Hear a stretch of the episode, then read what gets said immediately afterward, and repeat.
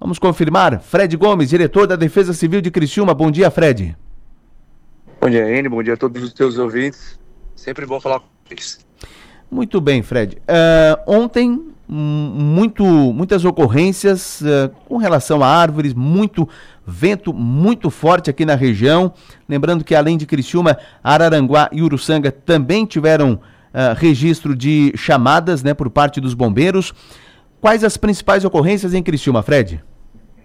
Então, é, ontem é, a nossa região aqui, né, não só Criciúma, mas a nossa região foi acometida por uma tempestade, aquela famosa tempestade de verão, e ela veio com praticamente com um pacote completo, né? A gente teve chuva forte, vento forte, em certo momento a gente teve granizo, né? O granizo não foi muito forte, mas tivemos também. Então, o que nos preocupa muito nesse caso é o vento forte, porque é, um, é uma característica dessa, da, das chuvas, enfim, o vento é muito complicado de trabalhar algum tipo de mitigação, né? Então nos resta fazer os atendimentos depois disso, né? E foi o que a gente fez. Ontem, é, inclusive, também já aproveito a tua audiência para dizer que a base da Defesa Civil ela ainda está sem comunicação no telefone 199, mas estamos desde ontem a gente colocou nas nossas redes sociais dizendo que o atendimento está sendo feito pelo plantão da Defesa Civil, então a gente segue é, no WhatsApp da Defesa Civil. Mas voltando aos atendimentos. É, tivemos muito destelhamento, tivemos muita queda de árvore, tivemos muito pouco, muita, muito pouco ocorrência relacionado a, a alagamento, mas é, e tivemos duas famílias que ficaram desabrigadas, tá? Então a gente fez esses atendimentos, passamos aí das 25 ocorrências e muita ocorrência para ser terminada ainda hoje, né? Pois não, duas famílias desabrigadas, não tivemos alagamentos, muitas ocorrências com queda de árvores, uh, feridos, teve alguns feridos e outras. E outra, é, qual região de Criciúma mais afetada, hein, Fred? Vamos, vamos botar num contexto toda a Grande Rio Maina, né? A Grande Rio Maina, ela foi bem afetada. Quando eu digo a Grande Rio Maina, pegando ali, desde, desde que todo mundo conhece, que é a Rio Maina em si, né? Mas pegando ali um pedaço da cidade mineira, da Mina União, pegando Santa Luzia, o pessoal considera como sendo grande Rio Maina, como sendo grande Rio Maina como sendo um macro aí, né? Um macro da um dos pontos macros da nossa cidade. Perfeito. Tem alguma via, alguma rua, avenida uh, interditada por causa das ocorrências de ontem, não? Não que a Defesa Civil tenha ocorrência, ontem o que tinha de via bloqueada por conta de queda de árvore, principalmente, foi feito. A gente tinha um ponto muito.